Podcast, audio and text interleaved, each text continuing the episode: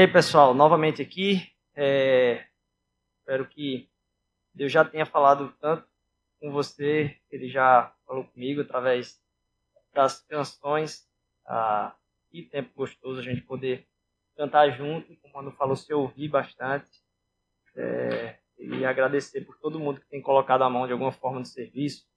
É muito, é muito bom a gente ver isso acontecendo na comunidade. É, semana passada, tocado muito com palavra do, do Diego.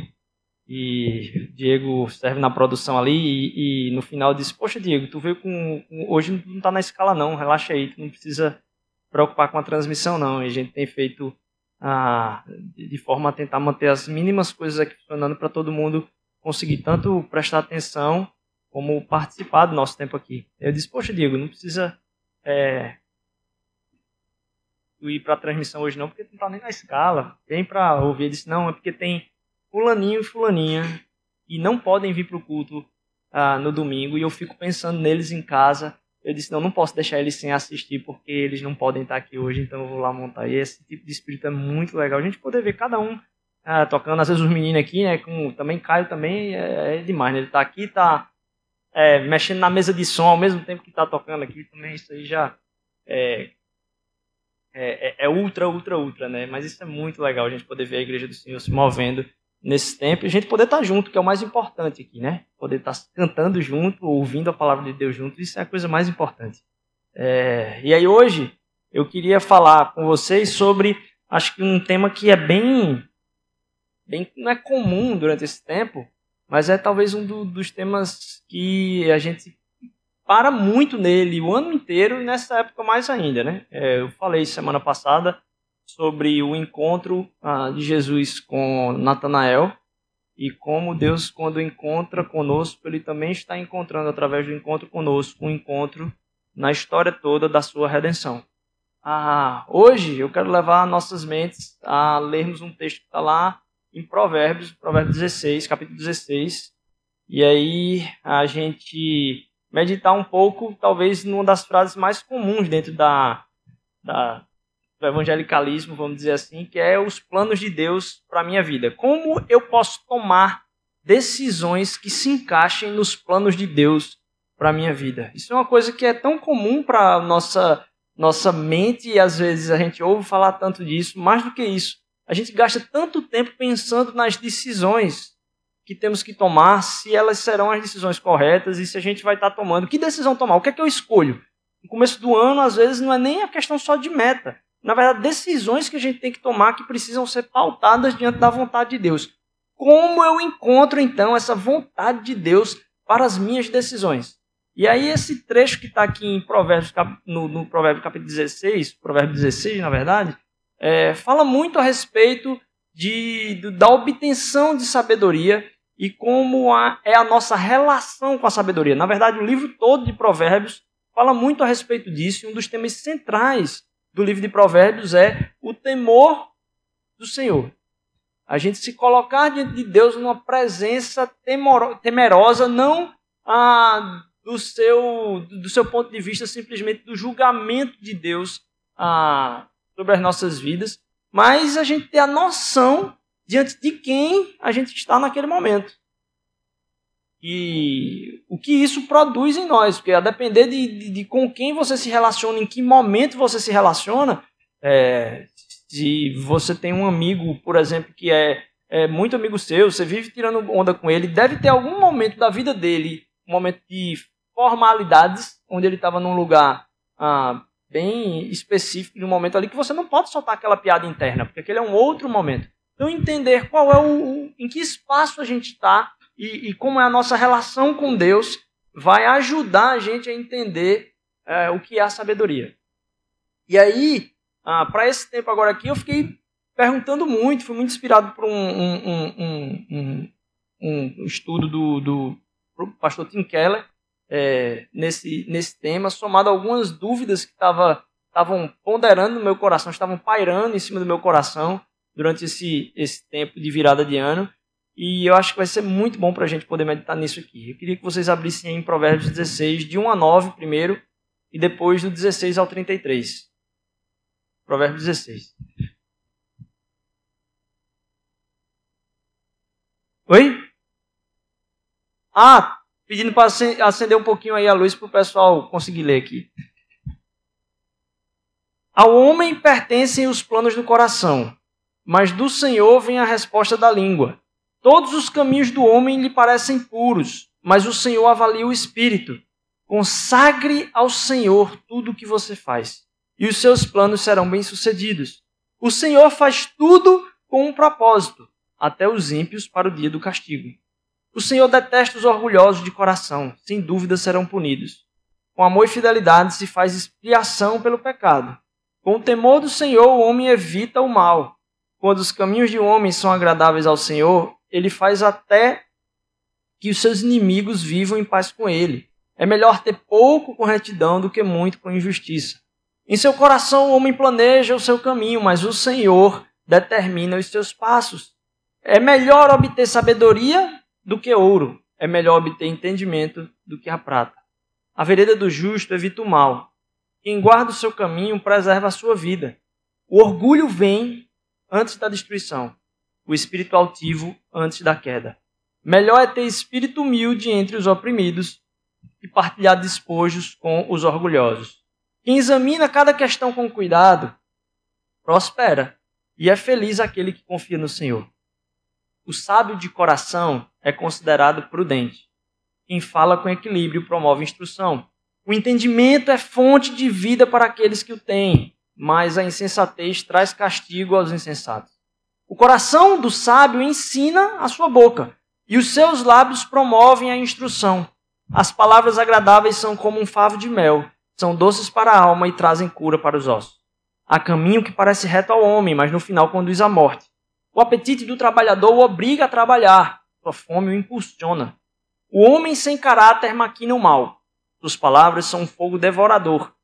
O homem perverso provoca dissensão. E o que espalha boatos afasta bons amigos. O violento recruta o seu próximo e o leva para um caminho ruim. Quem pisca os olhos planeja o mal, e quem franze os lábios já o vai praticar. O cabelo grisalho é uma coroa de esplendor e se obtém mediante uma vida justa. Melhor é o homem paciente do que o guerreiro, mais vale controlar o seu espírito do que conquistar uma cidade. A sorte é lançada no colo, mas a decisão vem do Senhor. Vamos orar. Deus, essa é a tua palavra, Pai. A gente quer cada vez mais considerar, Pai, poder de transformação que a tua revelação pode trazer nas nossas vidas. Usa esse texto, usa esse tempo, usa as palavras que vão ser ditas aqui, Senhor Deus, para manifestar e ministrar a tua vontade. É o que eu te peço em nome de Jesus. Amém. Esse tema de qual é a vontade de Deus é uma questão constante na vida do cristão. E talvez uma angústia constante na vida do cristão.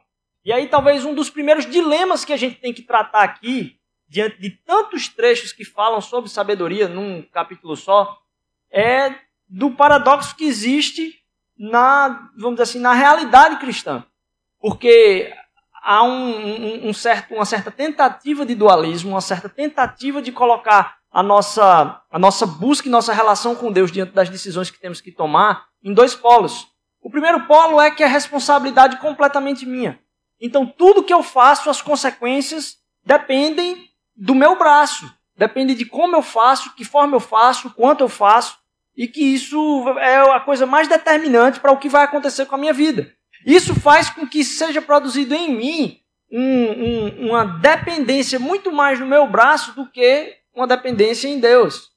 Agora a gente tem que entender também que na outra ponta tem gente que considera que a ação de Deus na vida da gente vai acontecer de qualquer forma. Então, para isso, a gente precisa orar bastante, precisa simplesmente ficar ali é, cantando, e isso vai ser o, o, mais importante.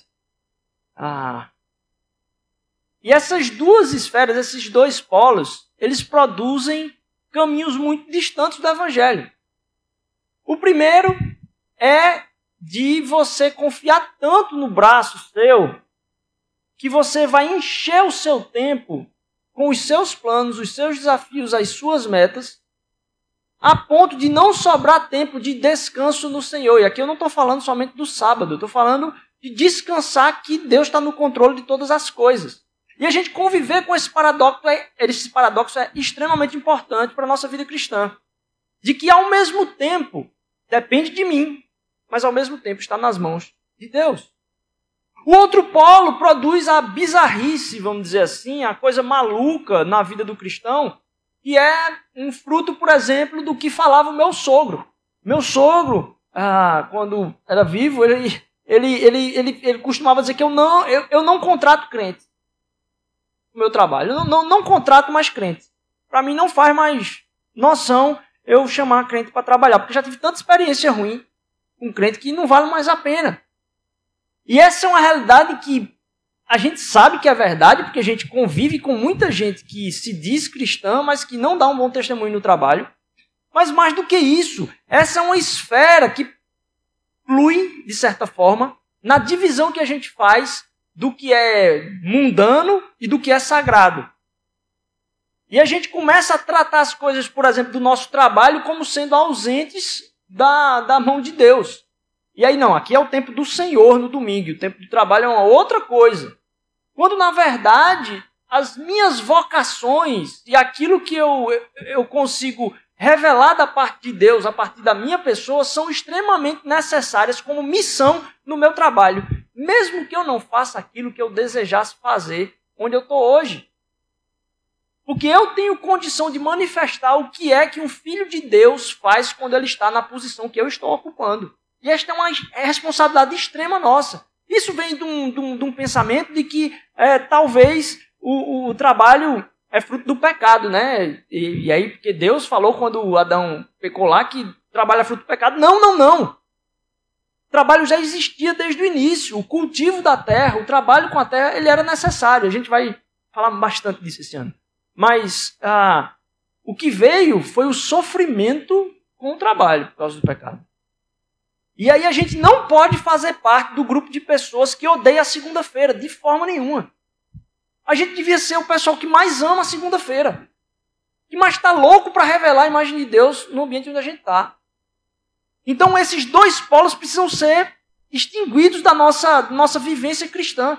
De eu ficar querendo o tempo todo, oh, eu preciso fugir do trabalho. Nossa, o trabalho. Não! Trabalho é a missão. Foi onde Deus colocou a gente para a gente estar. E mais, também não ficar louco, workaholic pelo trabalho, desesperado, como se aquilo fosse definir quem você é, porque a gente também sabe que não é isso que define quem nós somos. Mas conviver com essa dualidade de que Deus está no controle e Deus colocou as coisas na minha mão para que eu fosse responsável em relação a elas. Eu sou responsável, eu planejo, eu faço o meu máximo e eu ainda depois disso confio que se mesmo que nada der errado do que eu planejei, eu fiz tudo aquilo que Deus pediu para fazer, que foi ser responsável e colocar diante de Deus todas as coisas. A gente conviver com isso faz com que a gente entenda, por exemplo, a, a trajetória de José. De ver que, na história de José, pai que falava muito a respeito, era muito clara a preferência dele por um dos seus filhos, um comportamento que produzia na família é, toda sorte de coisas ruins, porque na verdade os irmãos começaram a odiar José, e aí ele foi vendido como escravo pela sua família. Não é um amigo que traiu você, meu amigo. Sua família toda montou um complô para lhe vender como um escravo. Imagine. A aceitação. E o cara tendo sido como íntegro. Ou seja, José fazia tudo aquilo que ele podia. E a história de José é escravidão. Depois uma outra traição, vamos dizer assim, por inclusive não se envolver na traição. Ele não adulterou com a pessoa que ah, propôs o adultério e ela entregou ele como se tivesse adulterado, tentado forçá-la ali. E ele vai para a prisão de novo. E vai nesse vai e vem, ele assume depois essa posição como sendo um dos braços direitos do faraó, é, do, do chefe do Egito, é, sendo responsável num momento crítico pela administração da economia, vamos dizer assim, ah, daquele país. E no fim de tudo, quando ele encontra-se novamente com a família que o vendeu, um escravo, a frase que ele usa é dizer assim: ó, vocês planejaram para o mal, mas Deus fez acontecer para o bem. A gente entender que a gente pode fazer tudo aquilo que a gente é, tiver às nossas mãos e a gente deve ao mesmo tempo confiar em Deus. Então, como é que a gente toma as decisões? Eu me lembro de um, um, uma questão que me era colocada disse, mas como é que eu vou saber se isso é a vontade de Deus para minha vida? Ou então alguém que teve a certeza de que Deus falou com ele que era para fazer aquele concurso. Eu me lembro dessa história, num pequeno grupo. Aí teve a certeza de que Deus tinha falado com ele que era para fazer aquele concurso. E ele não passou. E aí ficou assim, não ouvi claramente, a gente orou por ele e tal. Cara, eu ouvi claramente, eu tenho, rapaz, Deus falou comigo, é esse concurso aqui que eu tenho que fazer mesmo. Tal. Eu vi, foi uma experiência muito fantástica com Deus. E a pessoa não passou. Eu disse, Deus mandou você fazer. Você não fez. Pronto, foi que ele pediu. Você foi que colocou que ia passar num negócio. Deus, Deus não colocou. Então a gente fazer aquilo que Deus pede não tem a ver com a expectativa do resultado daquilo que a gente está fazendo em obediência a Ele. É uma coisa completamente diferente. Então você pode Deus dizer: essa aqui é a casa que você vai morar. Aí você compra a casa. Aí a casa pega fogo. Eu digo: sim, Deus mandou você morar nela. Deus mandou você morar numa casa que talvez no futuro vai pegar fogo. É uma outra coisa. E Deus vai estar no cuidado em relação a isso, com relação a você. E a gente saber é, é, caminhar entre esses dois polos não é que eu preciso fazer de tudo para que eu compre uma casa que não vai pegar fogo, eu preciso fazer de tudo para fazer o concurso certo. Não, é confiar e ouvir a Deus sobre o que Ele quer a respeito de nós e ao mesmo tempo entender que a gente vai depositar nossa confiança em como ele vai revelar aquilo ah, para a gente. Entender isso ah, faz com que essa para mim é uma das, uma das melhores ilustrações que eu, que eu acho do, do que ela apresenta em vários dos seus, dos seus textos e, e, e, e para mim é muito acho que eu, eu me entendo muito nela, certo? É, que é a, a reflexão sobre o idiota que você é hoje. É, e é quando a gente tem 12 anos, a gente olha para trás, quando a gente chorava pelas coisas que a gente tinha 6 anos, e a gente via como que a gente era besta. Como que a gente. Nossa, meu Deus, como é que eu achava isso importante e tal. Aí quando você faz 15 anos, aí você olha para o menino de 12, a menina de 12 e diz: Meu Deus do céu, quem vai dar paciência de cuidar desse meu irmão mais novo aqui, tá? Eu não, eu não tenho essa paciência de e aí ele fazendo as mesmas coisas que você fazia quando tinha 12 anos. E aí você, 20 anos, você entrou para a faculdade, e aí você olha para trás, né, e diz: "Nossa, como eu me aperreava por, por besteira". Na verdade, como eu mudei de opinião sobre várias coisas na minha vida. Porque eu mudei, eu amadureci, eu, eu preciso... Nossa, eu cresci muito. Eu não tenho por que estar pensando as mesmas coisas sobre tudo. E aí você olha para trás, nossa. E aí você faz 25 anos. Aí você diz, meu Deus do céu, como é que esses vestibulando pensa só em acha que vestibular é a coisa mais importante da vida. Aí começa a chegar o borboleta, aí, porra, né? Aí daqui a pouco começa a chegar o filho, aí a pessoa diz, não, até o primeiro filho o casamento é um grande namoro, ninguém nunca nem sabe. Então, cada vez mais você vai olhando para trás dizendo, meu Deus, como eu era idiota. Ou seja, você nunca sabe quem vai ser o seu idiota de agora para você daqui a cinco anos.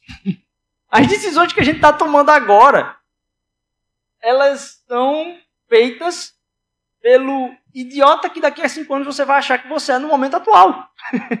então a gente confiar em tudo que são os nossos planos a respeito do que fazemos agora é o mesmo que confiar no garoto de 12 anos que fez os planos de 12 anos quando tinha aquele tempo lá. A gente vai estar sempre aquém daquilo que Deus vai estar desenvolvendo da nossa vida como uma corrente no meio do caminho.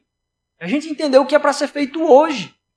E não considerar aquilo que desejamos e os planos que fazemos como sendo a coisa mais fantástica do mundo. Porque daqui a três anos você vai olhar para trás e dizer: Meu Deus, como eu me aperreava com besteira. E a gente entender isso faz com que a, a gente mude um pouco a perspectiva em relação a como a gente se aproxima de Deus na busca por discernimento a respeito das nossas uh, decisões. Primeiro, a gente está no meio dessa corrente, então. Tomando decisão o tempo todo, mas ao mesmo tempo sabendo que o nosso discernimento e o nosso raciocínio é falho no meio disso tudo. E que talvez, muito provavelmente, muitas das suas decisões e daquilo que Deus pede para você, você não vai saber até o final da sua vida. Algumas coisas a gente descobre, mas outras não. Veja o tempo que levou para José saber de alguma coisa. Mas com certeza, José não soube do desenrolar da história por completo. E a gente está aqui hoje para falar é, da vida dele. a gente não sabe o plano todo.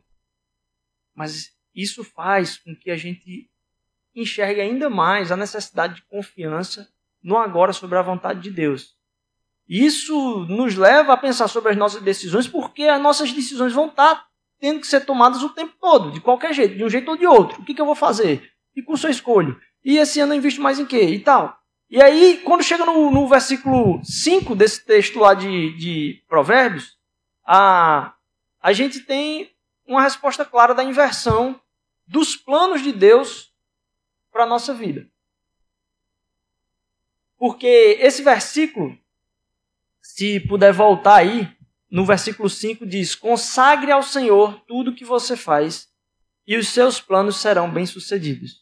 Consagre ao Senhor tudo que você faz, e os seus planos serão bem-sucedidos. Normalmente a gente entende e grava esse versículo ao contrário, a gente repete isso para a gente de uma forma contrária. No começo do ano é assim: consagre os seus planos ao Senhor e ele fará com que tudo que você faz seja bem sucedido.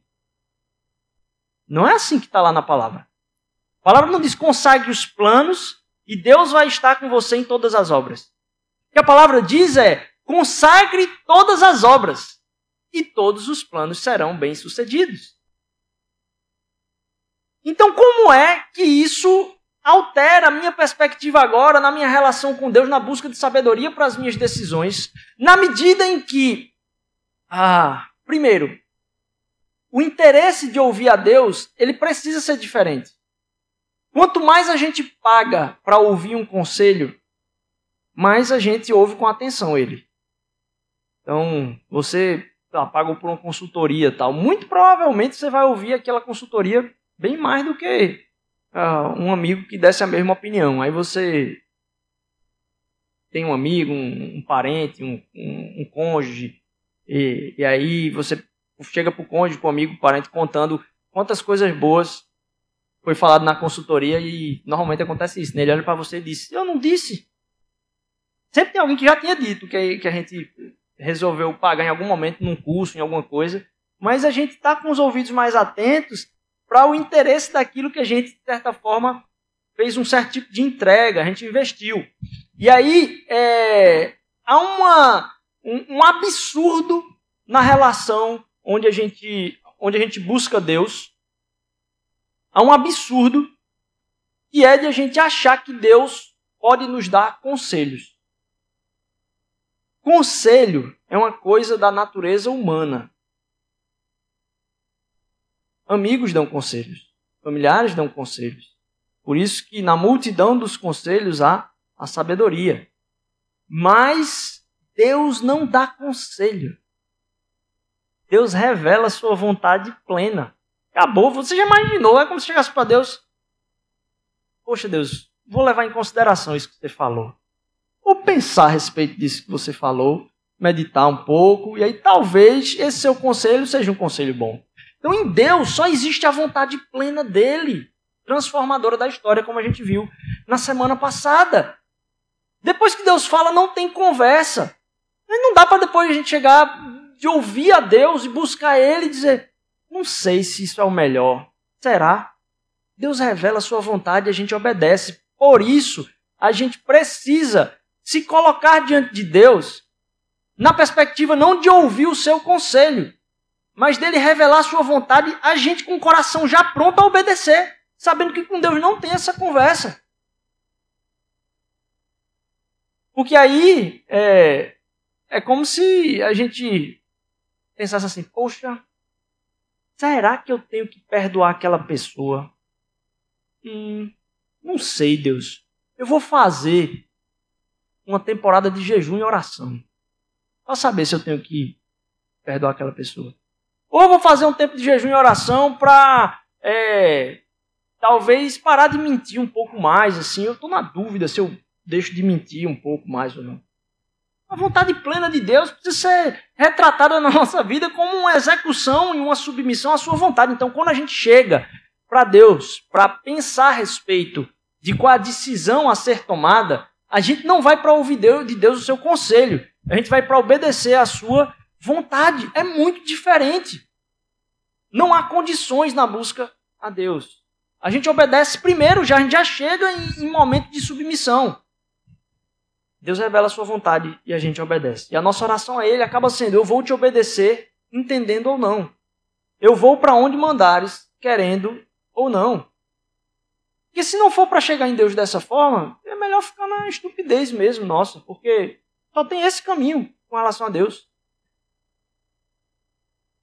Isso faz com que a gente uh, mude agora a perspectiva de como a gente toma as decisões.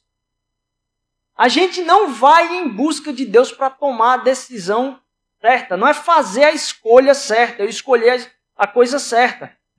Mas se tornar a pessoa certa. Na busca por sabedoria, na tomada de decisão daqueles que seguem a Cristo Jesus, a gente não fica em busca de tomar a decisão correta o tempo todo. Não é essa a busca. A busca constante nossa como cristãos é de nos tornarmos a pessoa correta, a pessoa que Deus nos criou para sermos. E aí a gente vai tomar qualquer decisão de acordo com a vontade de Deus. Nossa busca constante de transformação é para que o nosso coração seja transformado para que o meu desejo seja transformado, para que eu seja cada vez mais obediente e com isso me torne sábio. Que eu me torne a pessoa que Deus me chamou para ser. Porque aí é, eu tenho que entender isso para que eu, eu pare de, de me preocupar tanto com qual é a decisão correta a ser tomada, porque essa está em segundo plano. O que está em primeiro plano é quem é a pessoa que Deus me chamou para ser. Porque aí você começa a pensar sobre a paciência. Você deve ser uma pessoa mais paciente? Sim. Não seja. Porque aí, no dia que você tiver um deadline, você tiver um, um, um compromisso, um, um, prazo de entrega de algum trabalho, de alguma decisão, de algum contrato, de alguma coisa na escola, no, na faculdade, é, ou seja, realmente o dia daquela reunião das reuniões das reuniões, pode ter certeza Todo mundo da sua casa vai ali pegar para Judas, vai tirar o seu juízo, engolir o seu juízo no café da manhã já. Você vai ficar louco da vida. E aí aquele dia que era o dia da decisão mais extrema, se tornou um caos, não deu nada certo daquilo que era para estar tá dando. Agora, se você se tornou uma pessoa mais paciente, você vai conseguir, no meio disso tudo, naquele dia, tomar a decisão correta do mesmo jeito. Porque você vem trabalhando em ser mais paciente. O fruto do Espírito está aí para que a gente se empenhe em, em nos tornarmos a pessoa que Deus nos criou para sermos, iguais a Cristo Jesus em tudo. Então a gente chega com esse coração aberto para Deus, não para ouvir o conselho dele, mas para que ele revelando sua vontade, a gente diga, rapaz, eu preciso ser mais isso mesmo. Porque não diz respeito em acertar uma escolha, mas de ter um caráter transformado para que aí a gente não caia, e aqui mil perdões, meus irmãos, eu sei que tem gente que é séria que trabalha com isso, e que é um trabalho muito, é, muito bom mesmo, assim, necessário, é, mas que precisa ser falado, porque hoje é dito tanto como uma pregação, a quantidade de gente que tem aí fazendo besteira, e às vezes até usando a palavra de Deus para colocar isso no meio, é gritante, que é o trabalho de coach. A gente precisa ouvir todas as coisas com sabedoria, meus irmãos. A quantidade de besteira que é falada com gente que não tem nem capacitação técnica para tá, mas fez um curso, achou legal, foi bom para mim. Olha, tudo que a pessoa fizer, que diz foi bom para mim, já já tá errado. O que ela, ela vai fazer para conseguir ganhar o mesmo dinheiro que ela gastou. E disse, pô, eu gastei, né? Então vou arranjar gente que gaste comigo. Isso não. Tem gente muito capacitada, isso é uma profissão muito, muito excelente, assim, de poder ajudar pessoas a, inclusive, destravar coisas na vida que estão num ponto cego que podia ser muito ajudada por gente competente e eficaz naquilo que faz. E tem muita gente competente e eficaz naquilo que faz. Mas a quantidade de gente que tem usado ah, simplesmente do discurso para tentar motivar as pessoas a caminhar num caminho que, inclusive, vai para longe do que as escrituras apontam e as pessoas ainda colocam uma capa dizendo que é o que Deus quer para você. Que é o seguinte, você vai chegar onde você quer. Não. Não é para a gente chegar onde a gente quer, porque como a gente vê que a gente quer muita coisa que Deus não quer para a gente. A gente tem que chegar onde Deus quer.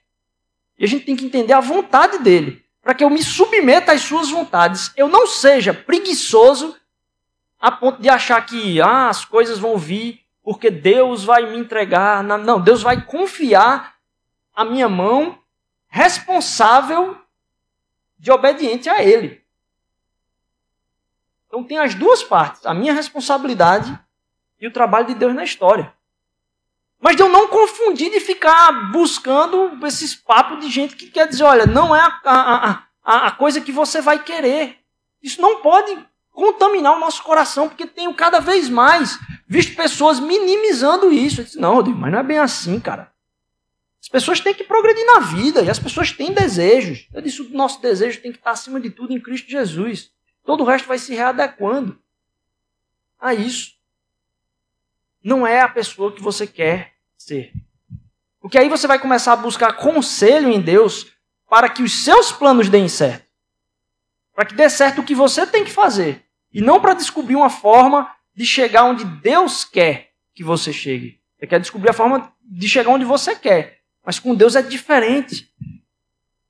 Não é sobre simplesmente fazer o que é certo, mas é de ser a pessoa que Deus me criou para ser. E um das maiores, um dos maiores desafios para as pessoas é eu não tenho tempo, né? É, uma das maiores desculpas que a gente ah, oferece é, poxa, eu não tenho tempo, é, e aí eu vou deixar de buscar Deus porque eu não tenho tempo. Isso, rapaz, não vai mudar nada na nossa vida. Aquilo que a nossa entrega a Deus é o caminho mais certo para a nossa vida. A gente vai se tornar cada vez mais a pessoa que toma as decisões corretas, se tornando a pessoa que Deus nos chamou para ser. A gente vai ter um coração sábio e por isso vai tomar decisões sábias.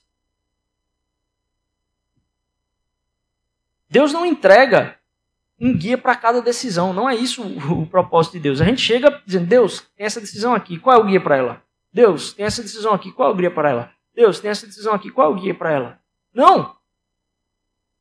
Deus dá um guia de como nos tornar uma pessoa guiada por Ele. Deus nos dá um guia de como nos tornar uma pessoa guiada por Ele. E aí, uma pessoa guiada por Ele, na hora da decisão, vai saber tomar a decisão correta. Porque vai ter o coração correto.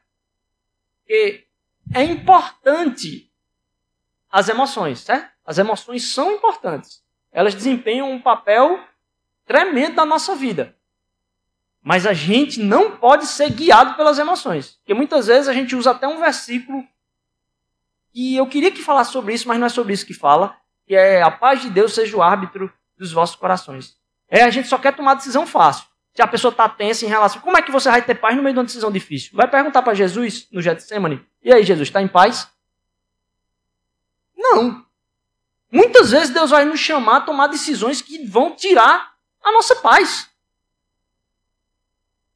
Mas, com o coração depositado na motivação daquilo que é uma vida de entrega a Jesus, a gente vai, inclusive, tomar decisões difíceis em meio a uma turbulência de paz mas que vão produzir uma vida de paz. É diferente. As emoções, elas são importantes, mas elas não podem tomar o lugar de Deus na nossa vida. A gente tem que chegar para Deus já pronto para obedecer. E aí a gente começa a entender que acima da decisão correta, primeiro, está a transformação do coração no caminho correto da pessoa que Deus me criou para ser. Mas segundo, é que não é só isso, é que mais importante do que a decisão correta é a motivação correta. Porque quanto mais o meu coração vai se assemelhando ao coração de Cristo, mais a motivação a partir das decisões vão ser pautadas no Evangelho. E mais eu vou estar sendo instrumento de Deus na história. E mais ainda, Deus vai começar a usar cada vez mais a minha vida e eu vou me entender no centro da sua vontade. E eu vou estar cumprindo os planos de Deus. E eu vou estar tomando as decisões mais sábias possíveis, porque a minha motivação vai sendo transformada no meio dessa relação com Cristo. Então a relação permanente com Deus, ela é crucial para que a gente tome as decisões corretas.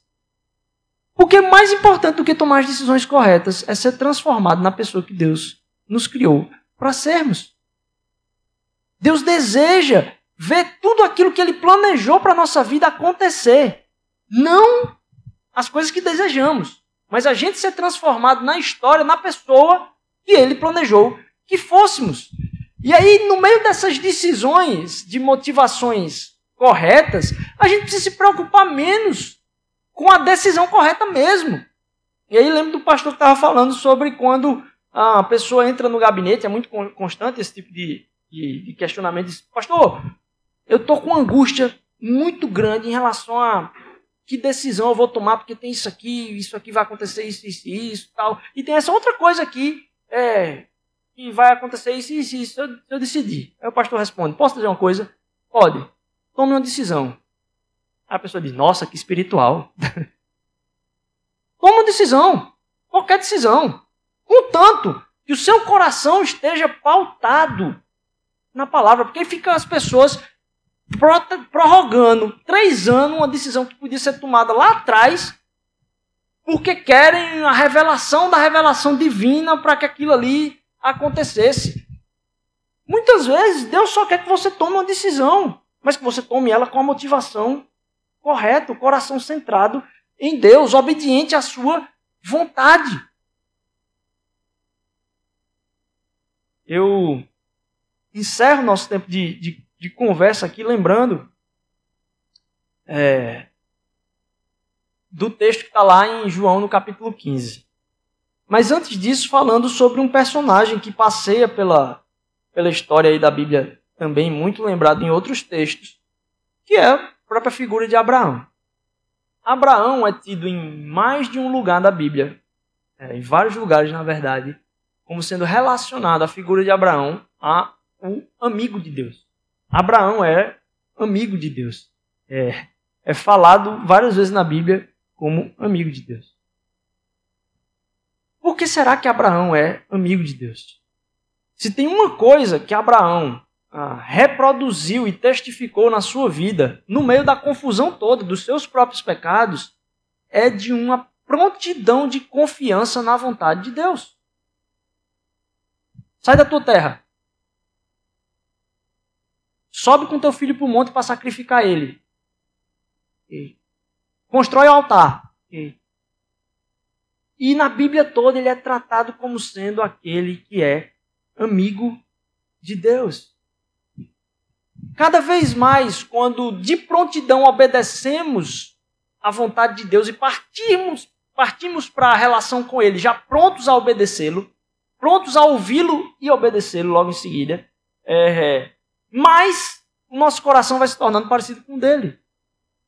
E o que não é uma amizade do que a gente encontra a gente e onde a gente olha para o coração e a gente entende o coração do outro.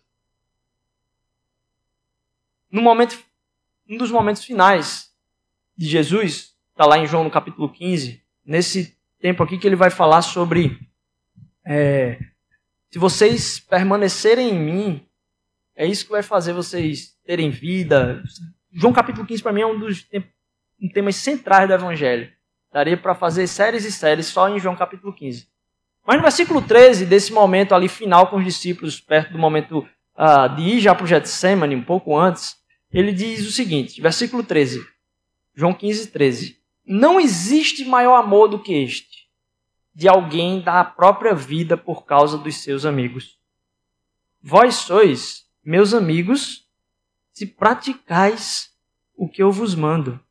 Já não os chamo de servos, porque o servo não sabe o que faz o seu senhor. Mas eu vos tenho chamado amigos, pois tudo o que ouvi de meu Pai eu compartilhei convosco.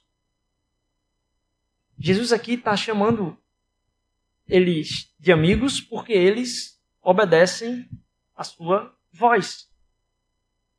Com mais a gente entende esse processo na relação com Deus, que obedecer a Ele, de certa forma, vai trazer um, um, um megafone para o nosso ouvido de entender a sua voz. Sabe quando o povo fica reclamando do chefe, do patrão? Ah, porque fulaninha é isso, fulaninha é isso, fulaninha é isso, do gerente não sei o que. Aí a pessoa sai de férias e você teve que assumir a posição do cara. E aí você viu o tamanho da bronca que é para cuidar daquilo que ele tinha que cuidar. E aí você começa a entender um pouco mais do coração daquela pessoa. Cristo Jesus aqui, ele explica naquele momento que, ó, eu assumi em vida a prática de toda a plena vontade de Deus aqui na terra, para que de alguma forma vocês a entendessem através do meu testemunho. E porque vocês caminham comigo e ouviram minha voz nessa trajetória, vocês entendem um pouco mais do meu coração. E olha que todo mundo abandonou ele depois. Mas vocês entendem um pouco do meu coração aqui. Cada vez que a gente se coloca debaixo da vontade de Deus, na busca de sabedoria. Mas a gente entende qual é o coração de Deus. Sabe por quê? Porque a gente vai estar fazendo o que Ele quer. Você entendeu? Você vai estar se colocando no lugar de fazer o que Deus quer. Então você vai entender melhor o coração dele. E dessa forma, seu coração vai sendo transformado de sabedoria em sabedoria. É por isso que me colocar diante de Deus para me tornar a pessoa correta, e aí não tem desculpa, diz, ah Deus, mas eu não queria fazer isso. Deus não tem conselho, Deus tem vontade plena. Conselho quem dá é os amigos. Quando a gente se coloca diante de Deus, debaixo da sua vontade plena, a gente vai entendendo melhor o coração de Deus. E a gente vai entendendo realmente essa amizade. Porque a gente vai entendendo na nossa vida a vontade dele e celebrando essa vontade na nossa vida, por entender, depois de ter obedecido, que ele tem o melhor para nós, que ele amou e que ele nos ama. Mas eu não vou tratar aqui a respeito de um Deus, ah, Deus vai, Deus é amor, Deus vai te dar tudo aquilo que você deseja. Não. Já imaginou que é, criança pudesse comer toda a jujuba que quisesse? E aí volta para aquele dilema anterior lá que a gente falou.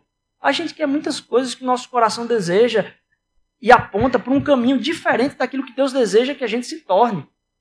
E a gente se tornando isso, não só vamos tomar decisões sábias a qualquer momento.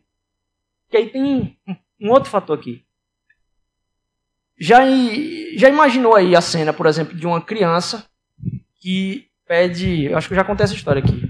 Pede pro pai, ó, oh, eu queria jogar bola lá fora. 5 horas da tarde, o pai tá assistindo televisão. A criança tem 4 anos de idade.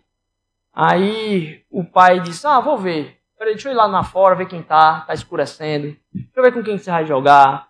Vou analisar direitinho a situação. Ah, acho que pode. Isso é uma coisa muito interessante. A criança, com sabedoria, pediu o discernimento do pai. Mas, se essa criança virou um menino de 35 anos que mora em outra cidade e 5 horas da tarde o pai está no meio de uma reunião de trabalho, o menino liga de volta para casa e diz assim: Pai, eu estou pensando em sair para jogar bola agora de 5 horas da tarde. Eu acho que eu devia ir, se eu posso ir. Eu disse, meu filho, se você está me perguntando, minha criação deu completamente errada. Eu não ensinei nada para você, porque você não se tornou aquilo que a nossa relação deveria produzir em você. Quando a gente caminha com Deus, cada vez mais a gente vai estar menos preocupado e angustiado em dizer ah, qual é a vontade de Deus para a minha vida. Porque a gente vai estar revelando ela no nosso dia a dia e o nosso coração não vai sair do lugar de onde devia estar. E todas as decisões vão acabar sendo tomadas pautadas no Evangelho. E não em considerar Deus como esse grande biscoito da sorte ou um tremendo Papai Noel. A gente precisa lembrar de Cristo Jesus, falando para os seus discípulos: ah, vocês são meus amigos porque me obedecem. Para que a gente também lembre que o único que obedeceu, os planos não foram tão legais para ele. A gente sabe que o nosso coração é distante de Deus. Tem muita coisa para ser mudada em nós. Mas Cristo Jesus é aquele que obedeceu em tudo até o fim. Eu, disse, eu cumpri tudo que o Senhor pediu. Eles entendem agora que o Senhor me mandou. Aqui revela até um pouco da desconfiança de Jesus. Rapaz, eles não vão entender, não. E nessa oração que, que, que, que se dá aí, é, logo depois, é, Jesus revela no capítulo 17, dizendo: Olha, eles entenderam de onde eu vim, para o que eu vi, para o que eu vim. De onde eu vim e por que eu vim. Que cada vez mais que a gente obedece e cumpre a caminhada com Jesus em obediência, a gente se torna um entendedor de quem Deus é. E a gente consegue entender também um pouco da sabedoria de Deus na nossa vida. Que esse ano de 2022 seja um tempo de decisões sábias para vocês. Para mim também. Mas que acima de tudo, essas decisões sábias fluam de um coração que está sendo transformado no caráter de Jesus. Porque quem é aquele que tomou todas as decisões sábias? Cristo Jesus. Então, como é que a gente toma todas as decisões sábias? Nos tornando como Cristo Jesus, fiel à vontade de Deus até o fim. E ao mesmo tempo, vamos entrar na graça de ver presente na nossa vida o tempo todo a revelação de uma amizade com Deus. De entender o coração dele.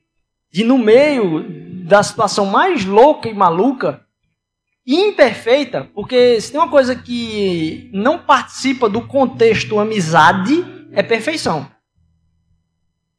E uma pessoa que quer uma amizade e quer perfeição, ela é muito controladora, não tem nada a ver com amizade, não. Amizade, ela revela a submissão ao outro. E aí, cada vez mais, a gente vai ser mais submisso a Deus. Porque Ele é perfeito, só Ele é perfeito. E foi perfeito no cumprimento da Sua vontade até o fim, para que eu e você agora, a gente pudesse desfrutar daquilo que o versículo 5 fala. Ele diz: Olha, consagre tudo o que você faz ao Senhor, e os seus planos serão bem-sucedidos. Jesus Cristo aquele que obedeceu até o final. E os planos, vamos dizer assim, se cumpriram, mas não foram benéficos para ele, para que pudessem ser para nós. Ele perdeu a amizade com Deus para que a gente pudesse tê-la. Ele deixou de entender o coração de Deus por Pai, Pai, por que me abandonaste? Por carregar os nossos pecados e não entendemos o coração de Deus que a gente agora tivesse acesso ao Pai. E entendê-lo por completo nessa relação profunda. Em 2022 seja um tempo de você se entregar à vontade de Deus antes de perguntar o que, o que Ele quer de você. E que mais do que tomar essas decisões sábias, a gente se torne como Cristo Jesus. Que a gente se torne a pessoa que Deus nos chamou para ser. Amém? Vamos levantar, vamos orar. Deus, a gente só está aqui pela obediência de outras pessoas, Senhor Deus. Teu amor só chegou à nossa casa por obediência de outras pessoas, Senhor Deus. Aquilo que tu estás fazendo